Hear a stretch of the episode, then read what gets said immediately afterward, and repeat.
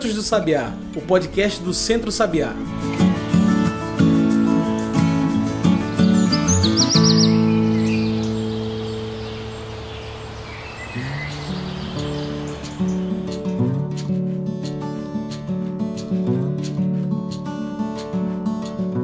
E bom dia para todo mundo que sintoniza agora com a gente. Eu sou João Lucas França e está começando agora o podcast do Centro Sabiá. Começa agora Cantos do Sabiá, o nosso podcast para discutir agricultura familiar, agroecologia e sustentabilidade. Então se liga aí e começa a seguir a gente nas nossas redes sociais, porque toda semana a gente vai lançar um programa novo com uma entrevista especial voltada para agroecologia e sustentabilidade.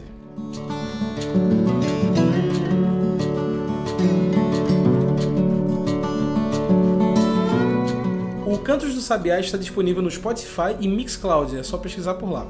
E caso você queira visitar a nossa casa, você também pode pesquisar pelo site do Centro Sabiá. Então anota aí, centrosabiá.org.br, tudo junto e sem acento. E hoje, em nosso primeiro Cantos do Sabiá, a gente fala sobre segurança alimentar. Na verdade, conversamos com o Solô sobre essa desestruturação do Sistema Nacional de Segurança Alimentar e Nutricional, o CISAM. Muito obrigado pela sua participação, Solô. É um prazer ter você aqui no nosso programa. Obrigada.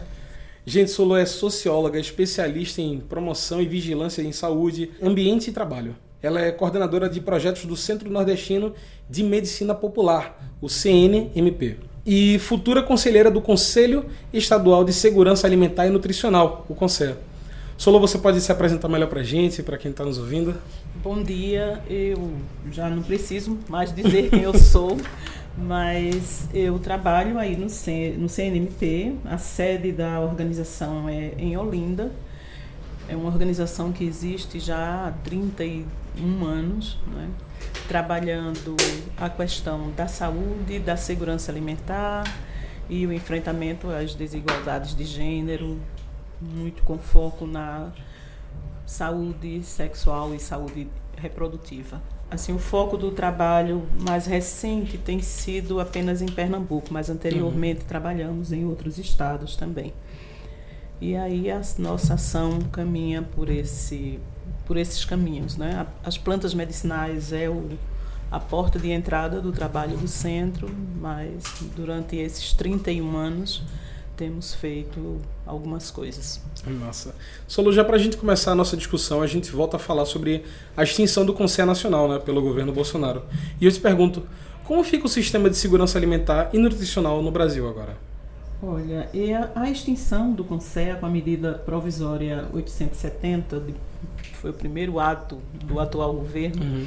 né, essa extinção, ela representa uma desestruturação do sistema de segurança alimentar é? e desestabiliza as políticas, é? os programas, as ações que davam visibilidade e corpo a, a, a essa política a uhum. nível de Brasil. Não é? E eu gostaria de destacar algumas coisas. Que quando a gente está falando de segurança alimentar e nutricional, a gente tem que ter a perspectiva de que comer é um ato político.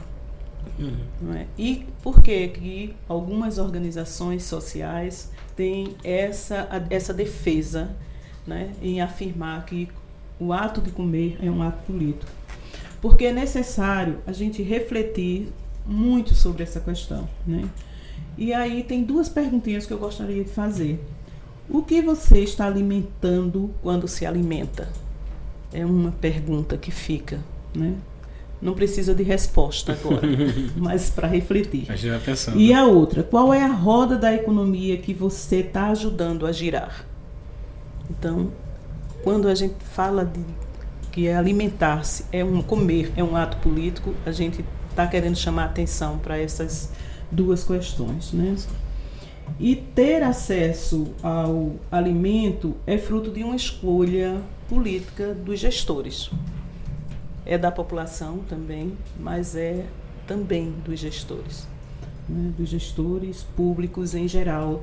Né? Quando eu falo isso, eu estou falando a nível de União, Estados e municípios. Uhum. Né?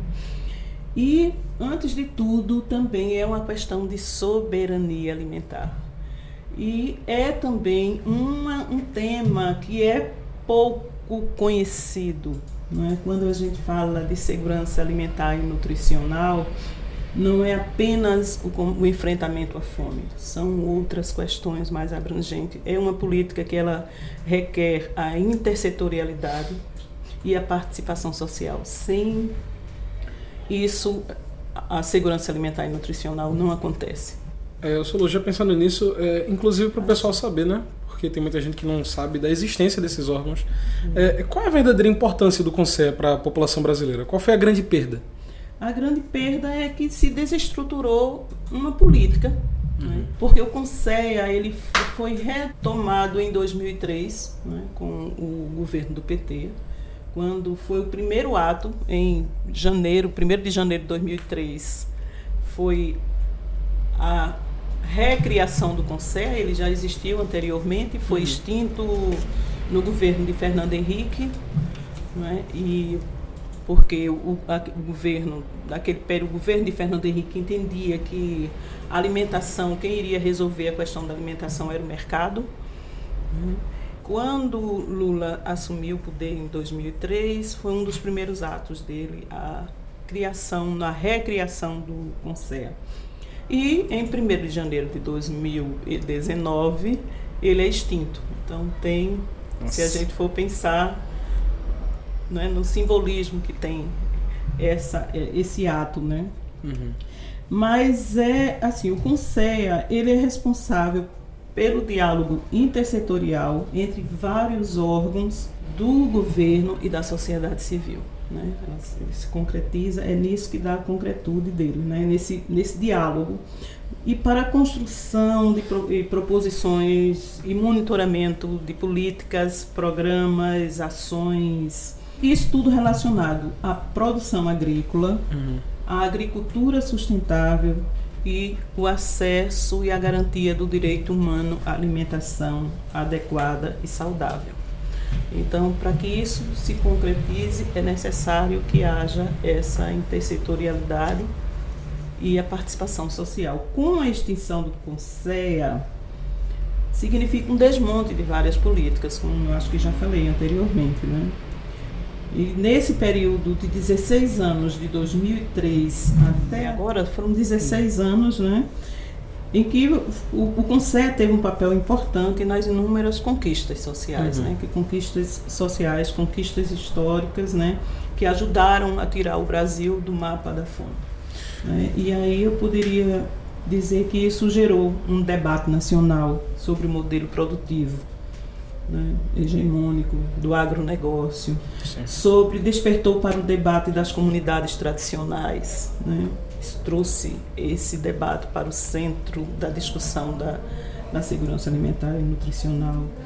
Despertou também para as populações mais vulneráveis da população de discutir porque é, é, essas populações existem, são uhum. populações, povos das florestas, povos quilombolas, povos indígenas, enfim, trouxe para o centro do debate da garantia da segurança alimentar e nutricional essas questões das populações tradicionais. E também uma coisa que o Conselho ajudou foi a recuperar os conhecimentos tradicionais e a questão da biodiversidade também. Além, claro, de propor várias políticas que a gente vai ver daqui a pouquinho. Ô Solô, a gente vem falando e falando sobre essa tal de segurança alimentar e segurança nutricional, mas o que é isso? Para que serve a, a SAM? Olha, a segurança alimentar e nutricional é o direito de todos e todas né, terem acesso ao alimento é? pensando também na sustentabilidade disso, na forma como ele é produzido, pensando nas gerações futuras. Nós temos no Brasil um marco legal da segurança alimentar e nutricional, que ainda é pouco conhecida. Né?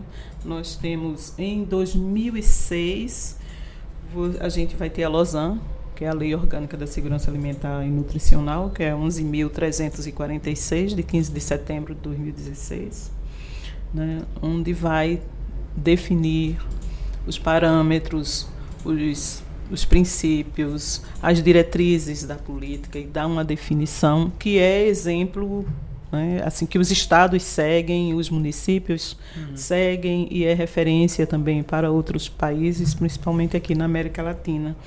Então, a gente tem um arcabouço jurídico bastante robusto. E é interessante também é, destacar que essa conquista, como eu já falei anteriormente, é uma conquista dos movimentos sociais. Né?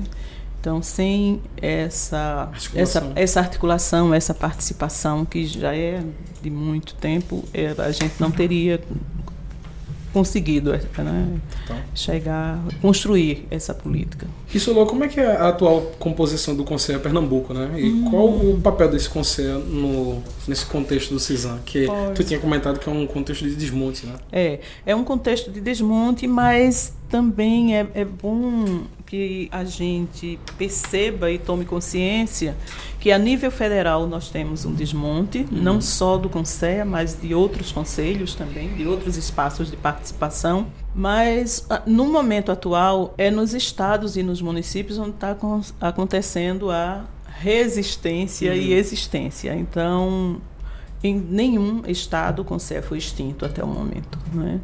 Aqui em Pernambuco, nós estamos.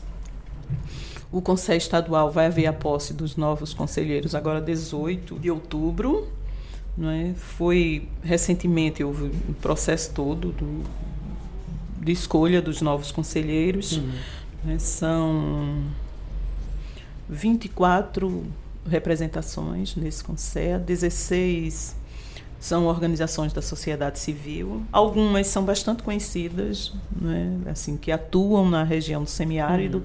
Acho que dessas sete ou nove tem uma, uma inserção grande na, na região do semiárido pernambucano.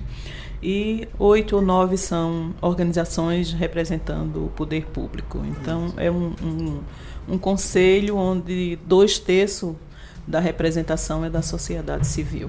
É, né? E o Fórum Brasileiro de Soberania e Segurança Alimentar é, Nutricional publicou uma convocatória para uma conferência popular autônoma de segurança alimentar e uhum. nutricional. Né? Uhum. Quais as expectativas para essa conferência, Solon? Olha, as expectativas é que, porque com a extinção do Conselho não vai mais haver uma convocação para uma conferência nacional com o governo protagonizando.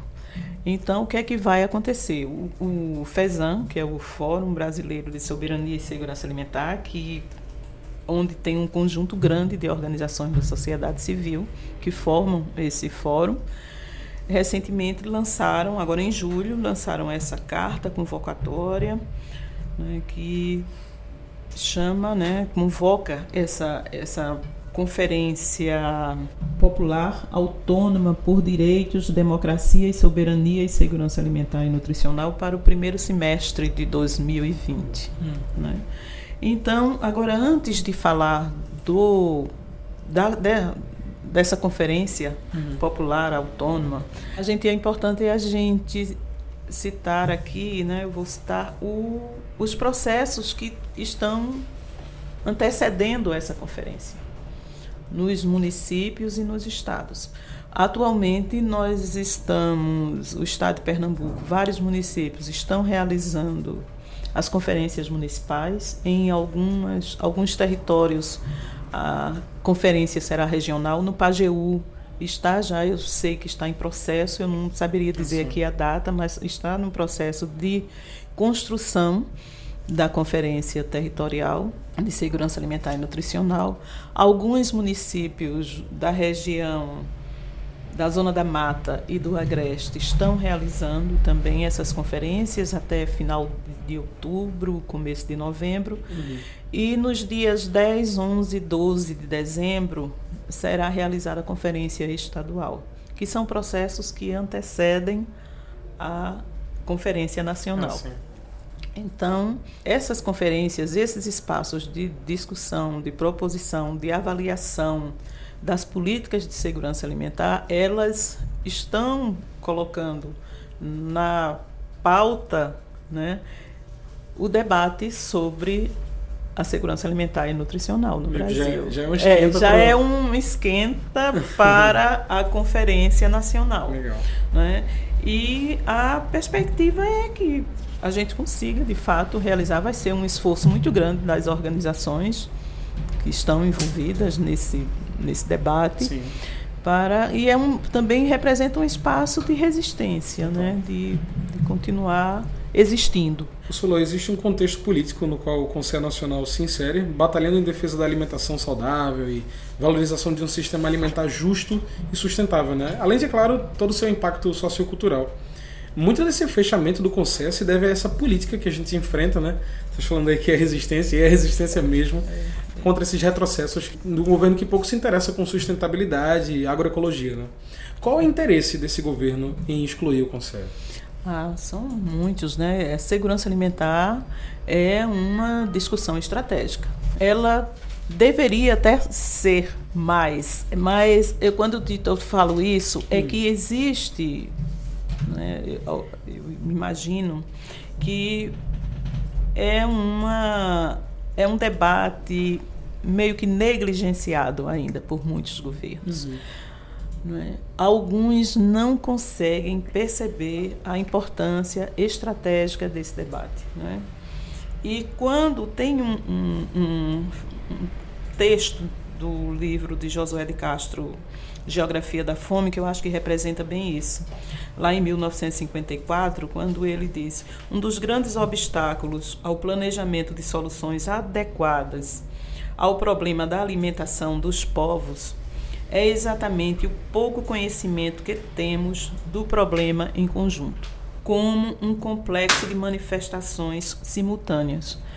Não adianta, e aí ele cita, né? O que é esse complexo de manifestações? São questões biológicas, ambientais, econômicas e sociais. Então a gente só vai enfrentar a discussão seriamente da alimentação se a gente considera esses complexos, porque não vai ser só com assistencialismo que você não. vai resolver. Uhum. Isso é uma ação imediata, mas ela precisa ter esse esse olhar amplo, né? É, é preciso que se mude Sim, na verdade. É, é, né? É para você enfrentar isso. Não adianta, senão você fica só na superficialidade. Uhum. E também tem uma coisa que o tema da fome é um tema que é tabu, né? Então, não se. Quando Bolsonaro diz o Brasil não tem fome, é justamente um, para confrontar o que havia sendo feito antes. Né? né? Quando Lula dizia fome zero e ele diz o Brasil não tem fome, vê, é um contraste. É um, contraste. Não, não né? fecha essa conta. Não né? fecha essa conta. Né? Nós ainda temos em torno de um pouco mais de 5 milhões de pessoas Nossa. que passam fome. Isso são dados de 2016, 2017. Se nós, esses dados forem atualizados agora, com certeza será bem maior. Esse e, número deve ter aumentado. E se esses dados né? forem atualizados, alguém é demitido também, né? é. E tem uma coisa, é que o, o fechamento do, do Conceia e o desmonte dessas políticas todas, dessas conquistas, ele favorece a expansão do agronegócio. Uhum. Favorece o desmatamento, favorece, reforça a liberação dos agrotóxicos. Nós temos atualmente mais de 300 liberados apenas nesses primeiros oito meses é um de absurdo, governo. Né? É um absurdo. Então tem isso, o desmonte dessa política favorece essa, esse outro lado de políticas e de ações que confrontam a garantia da segurança alimentar e nutricional e, e também da soberania alimentar. Ô Solo, e justamente entrando nessa, nesse tópico, como é que isso tudo impacta na vida de quem produz, de quem consome uma alimentação agroecológica? É um, um desafio grande porque é aquele que eu, que eu comecei falando, né? Hum. O que é que você quer reforçar? Né? O ato de comer. Né? E, e a gente sabe muito bem que para quem não produz, tem que ter o dinheiro para comprar. Então, o acesso vai depender de você ter o dinheiro para comprar, porque a alimentação se transformou numa mercadoria. E se você não tem, com essa, com desemprego, quase 15 milhões de desempregados e tudo, você é mais difícil ter o acesso uhum. ao alimento, né? É, e para quem produz, você ter um desmonte das políticas também tem um reflexo grande, porque se a gente for pensar algumas políticas que foram que garantiam a, a, promoção da segurança alimentar e nutricional, ela, elas estão sendo desmontadas. Se a gente for pensar no Pronaf da vida, né, nos Pronafs todos, é, são linhas de créditos que favorecia a, a produção agrícola familiar. Uhum. Se nós formos pensar no PNAE, no Programa Nacional de Alimentação Escolar, né, é também uma política que, de promoção da segurança alimentar e nutricional de garantia né, da promoção da segurança alimentar e nutricional. O, o, programa de aquisição de alimentos nas cinco modalidades dele também é uma política de segurança alimentar. Se a gente for pensar também na política nacional de agroecologia e produção de orgânico, também está nesse bojo da segurança alimentar. Se a gente for pensar aqui no semiárido, os, o, os programas de cisternas, né, da primeira e segunda água, também é uma uma política de segurança alimentar e nutricional. O Bolsa Família também, porque Caramba. garante que as famílias acessem, a, né, comprem algum, alguns alimentos. Se a gente for pensar no benefício de prestação continuada, ele também está dentro desse conjunto de políticas que favorece né, a, a, garantia da segurança alimentar e nutricional. E há outras, só para citar algumas. Então, se a gente tem esse conjunto de políticas ameaçadas, você está comprometendo também. E são muitas. E são muitas, né? E são muitas. Né? Caramba. Porque a gente sabe que o BPC, por exemplo, os idosos recebem, e o primeiro lugar que eles vão quando recebem são dois. Um é o mercadinho, o outro é a farmácia.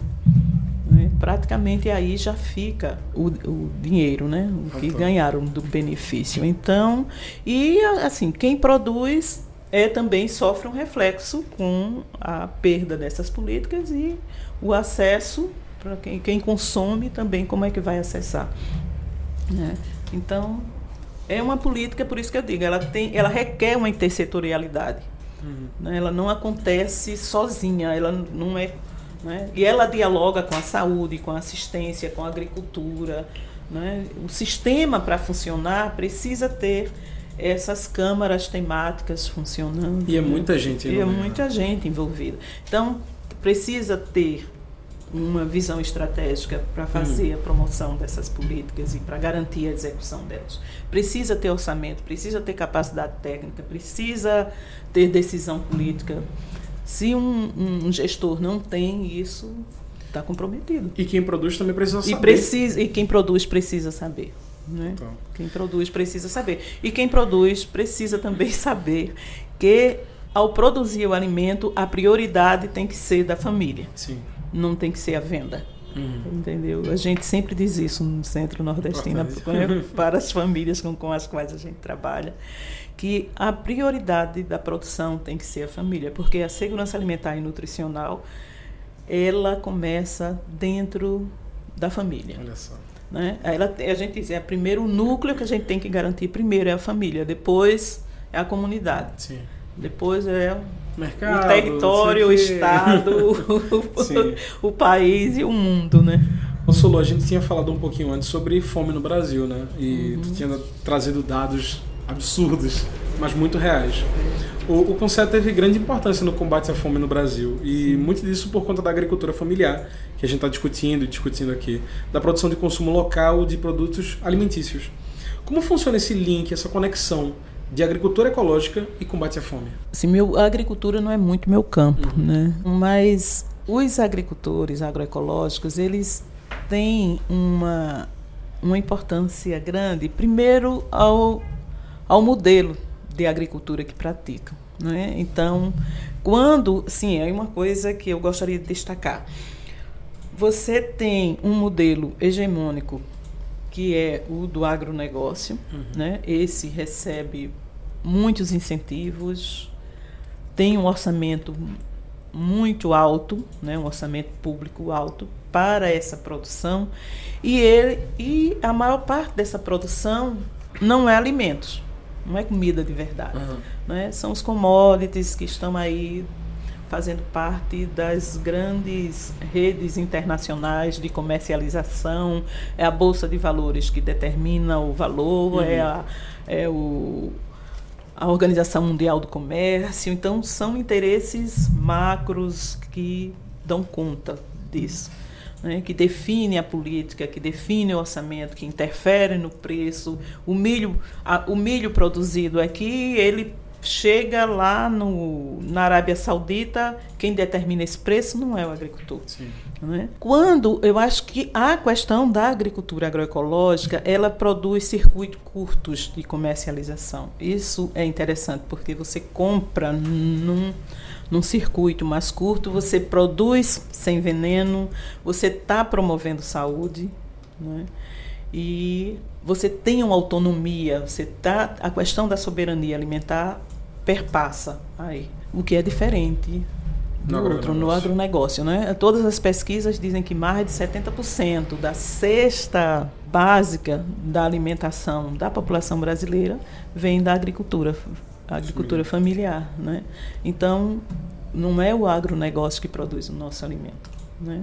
O Solô, e como funciona esse banquetaço nesse combate à fome? Aliás, o que é esse banquetaço? Olha, o Banquetaço foi uma ação organizada logo em fevereiro, aconteceu 27 de fevereiro, se eu não me engano. 27 ou foi 28 de fevereiro, em várias cidades do Brasil. E o, o objetivo do banquetaço foi realizar uma ação de rua em protesto à extinção do Conselho. Né? Isso foi mobilizou bastante gente e se organizou a distribuição de comida. Várias organizações se mobilizaram, uhum. várias categorias profissionais se mobilizaram e realizaram isso em forma de protesto, né? Porque a questão da alimentação, de você perder essas perdas, há quem diga que são perdas, algumas são perdas irreversíveis né? Outro dia eu vi, eu vi Chico Menezes falando isso. Dizer, olha, algumas perdas dessa se foi, uhum. perdeu. Né? E esse movimento que o Fórum Brasileiro de Segurança Alimentar está fazendo, que alguns municípios, algumas organizações estão fazendo em realizar as conferências, né, as conferências municipais e estaduais, e, e essa convocatória para a Conferência Popular Nacional, ela eles têm, assim como o banquetaço teve naquele momento, em alguns estados, as organizações que realizaram o banquetaço continuam se organizando, continuam na luta, uhum. continuam se engajando em outras lutas né, em favor da segurança alimentar e nutricional. E tem uma, um papel importante porque também, além de, de de fazer toda a denúncia, de protestar, de ser um movimento de protesto contra a extinção do Conselho Nacional, a gente está chamando a atenção para a questão da fome. Né? Ela é, é necessário chamar atenção para isso, porque todas essas perdas, a tendência nossa é aumentar. Né? E aí há várias formas de fome que a gente não vai entrar aqui agora uhum. nesse debate. José de Castro dizia que é a maior é uma das maiores vulnerabilidades humanas, mas é também uma é o maior flagelo humano, é isto, né? O maior flagelo humano é passar fome, né? Então, por isso que esse tema é tão necessário a gente colocar ele na pauta das organizações, na pauta do trabalho com as famílias, na pauta enfim, na pauta uhum. do dia.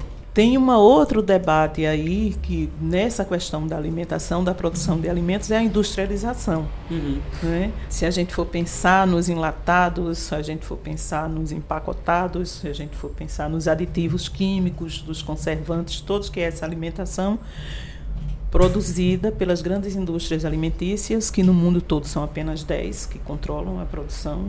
Um grande poder. Um grande poder né, de imenso que a gente e pouquíssimas pessoas é, e que a gente nem pouquíssimas pessoas são donas dessas é. grandes empresas mas que produzem alimento para a população do mundo inteiro são hum. alimentos mais em conta. E que aí muitas vezes o que a gente escuta dizer e a praticidade né? O que é que eu vou comer um macarrão instantâneo ou cozinhar uma macaxeira? O que é que leva mais tempo? E aí termina as pessoas consumindo comidas que, que não é comida de verdade. E eu acho, sim, voltando à pergunta, a questão do, do da a produção agrícola agroecológica, ela rompe com esse ciclo todo, né, com esse sistema.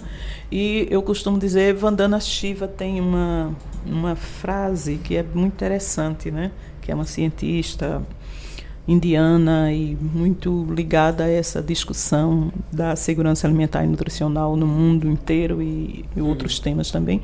Diz, o ato de, de plantar é um ato revolucionário. Porque quando você planta e produz o que você come, você está fazendo um enfrentamento a todo esse sistema econômico que está aí, que a gente nem tem consciência. Então você é uma é uma revolução por isso. Uhum. Você está produzindo o seu próprio alimento e você está fazendo esse enfrentamento. Tudo isso ao mercado, ao agronegócio, enfim, aos commodities. Né? Total. É, é.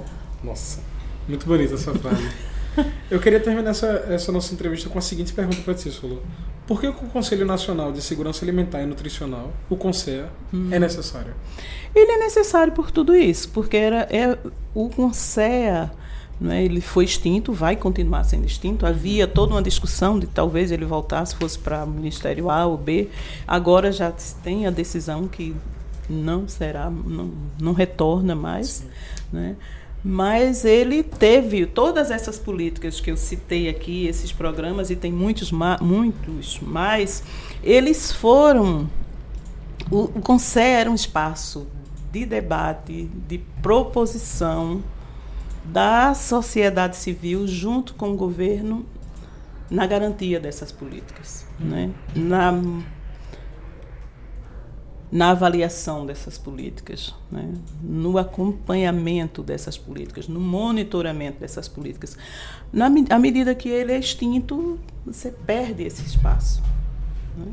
Só resta agora os estados e os municípios. E os municípios, aqui em Pernambuco, apenas um pouco mais de 60 municípios têm CONSEA, mesmo os que onde existem há fragilidades no funcionamento. E um grande desafio é como a gente pode é, se organizar para fortalecer esses espaços, para que eles de fato cumpram o papel deles, né? Hum. Porque porque os locais continuam, os, os, continuam, né? É. Enfim, é um debate assim muito interessante, necessário, não só interessante, é muito mais do que interessante, é necessário, é importante, importante e que mais pessoas conheçam e abracem a causa e se envolvam para a gente garantir que, que isso de fato aconteça, né? Muito bem, tem alguma mensagem, algum aviso que, para quem nos acompanhou, você quer deixar alguma coisa pra gente? Deixa eu ver aqui, né? É isso, é que, os, assim, uma mensagem que eu tenho é esse, é da resistência, uhum. né? Essa é a palavra que a gente mais escuta, né, nos movimentos sociais. Há necessidade disso cada vez mais, de se fortalecer, de continuar atuando, né? Continuar atuando é aí que acontece né, essa, essa resistência. Sim. E dizer que os movimentos sociais estão aí, é preciso mais articulação entre os movimentos sociais, né, da gente romper com essa prática do fazer só, isso é uma grande. Né, MPA, MST, uhum. ASA, enfim, o Fórum Brasileiro de Segurança Alimentar. Eu sei o que a gente tem, eu sei que a gente tem a prática de, de se reunir, mas a gente precisa construir isso nos espaços locais, né? para que essa questão do, do, debate no território, né, de ver as questões do que forma essa territorialidade, acho que é nisso, é se reforçar, é re, para continuar existindo. Muito Senão bem. a gente se acaba. Muito obrigado. Mas é isso, obrigada pela Pessoal, participação. E... Obrigado pela sua participação aqui com a gente.